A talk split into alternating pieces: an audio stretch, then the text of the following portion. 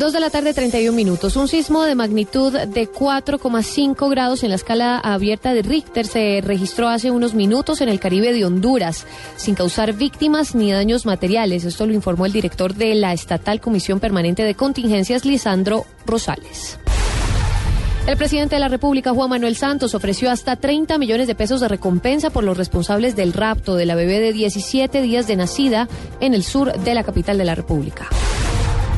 Unidades de la Armada Nacional en operaciones de registro y control localizaron y destruyeron una cocina rústica con capacidad para procesar aproximadamente 5 kilos mensuales de pasta de base de coca.